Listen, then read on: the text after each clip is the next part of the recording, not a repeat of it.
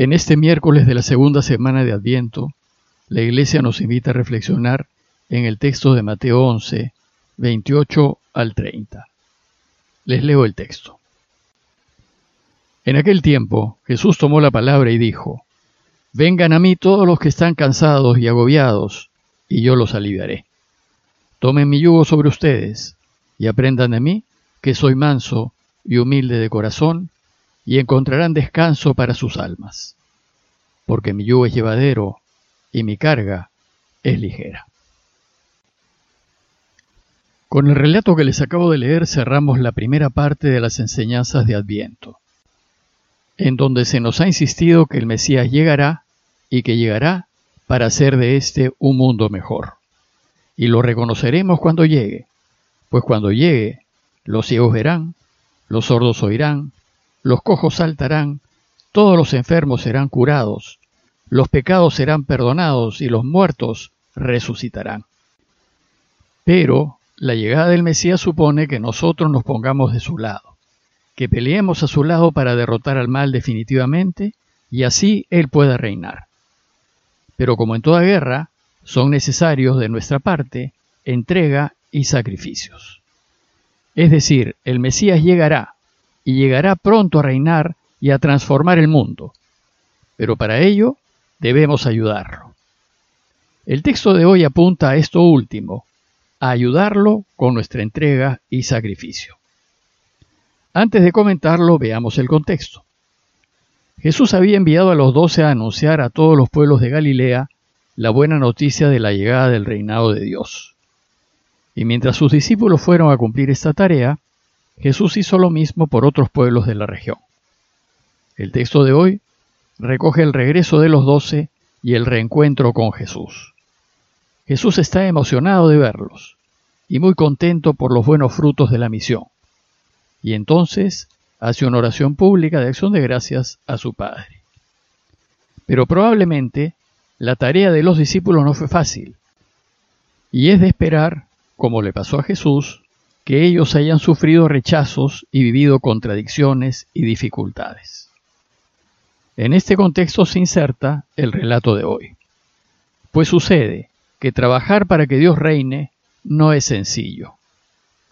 Y por eso dice el texto que Jesús tomó la palabra y dijo, Vengan a mí todos los que están cansados y agobiados, y yo los aliviaré.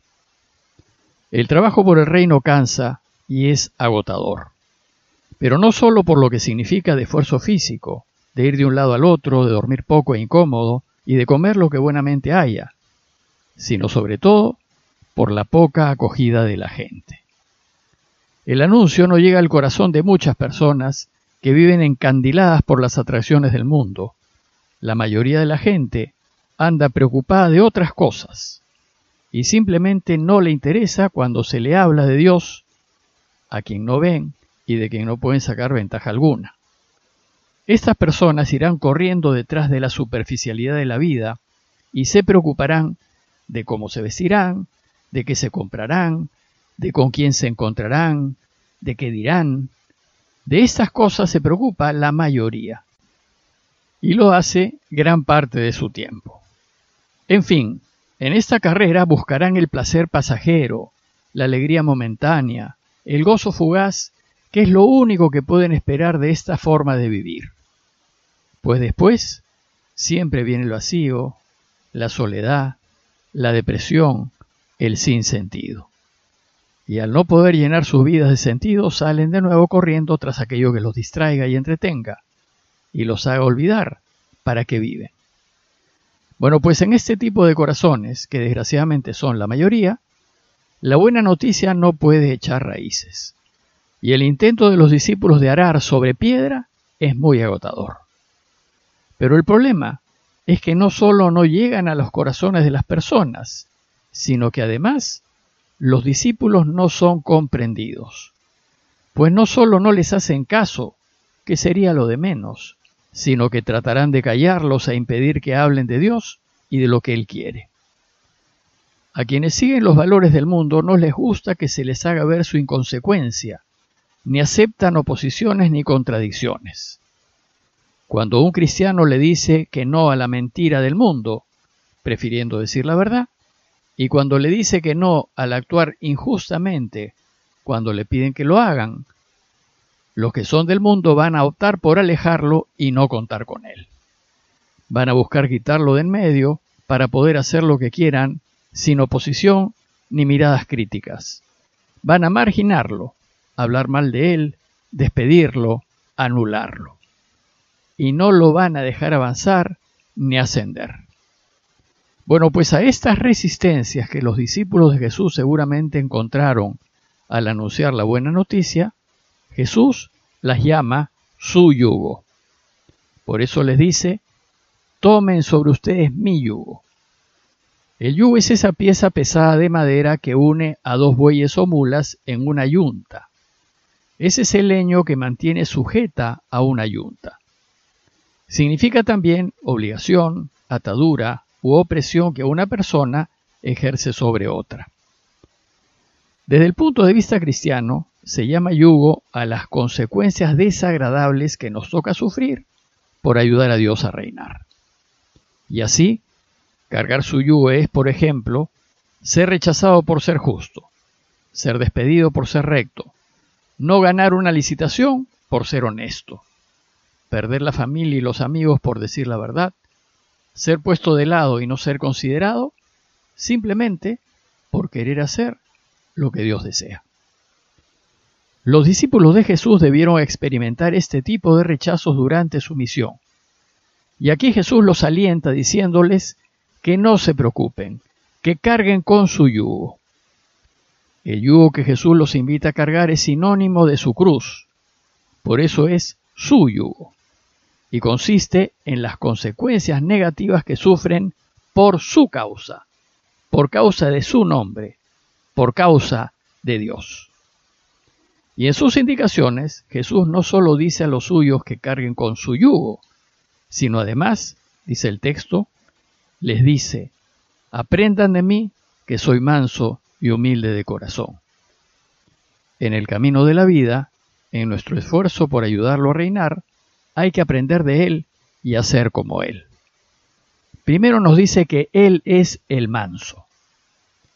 En una yunta de dos bueyes hay un buey al que se suele llamar manso, que es el más viejo, el más sabio, que sabe cómo arar, sabe cómo voltear, qué tan rápido ir, sabe que no se puede recostar, porque complicaría al otro buey, en fin, sabe llevar la yunta.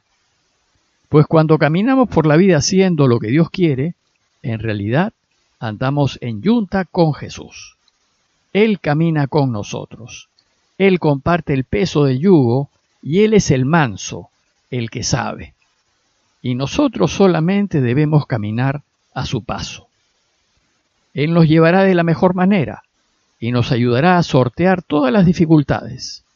Solo hay que caminar con Él. Y también nos dice que aprendamos a ser como Él, humildes de corazón. Por supuesto que ante la injusticia hay que reclamar la injusticia. Y ante la mentira hay que defender la verdad. Pero hay que hacerlo como él lo hizo cuando lo atacaron, lo calumniaron y lo apresaron. Es decir, sin ira, sin deseos de venganza, sin revanchas, sin violencia. Más bien perdonando, haciendo el bien a quienes nos odian y dejando que Dios haga justicia en nuestro nombre, que Él ciertamente la hará. Si así hacemos, nos dice Jesús que encontraremos descanso para nuestras almas. Es decir, a pesar de todas las contradicciones y dificultades que vivamos, Dios nos ayudará y sobre todo nos hará felices. Si hacemos como Jesús, nosotros y los que queremos, dormiremos tranquilos y seguros, pues Dios estará con nosotros y Él se encargará de cubrir todas nuestras necesidades. Por eso el Evangelio de hoy termina invitándonos a cargar su yugo, porque, dice el texto, mi yugo es llevadero y mi carga es ligera. Jesús nunca nos hará cargar una carga que no podamos cargar, ni nos pedirá algo que rompa nuestras espaldas. Él nunca permitirá que pasemos por contradicciones o dificultades que no seamos capaces de sobrellevar. si somos de los suyos y pasamos por problemas por su causa, por mantenernos honestos y ayudar, no dejará que nos destruya.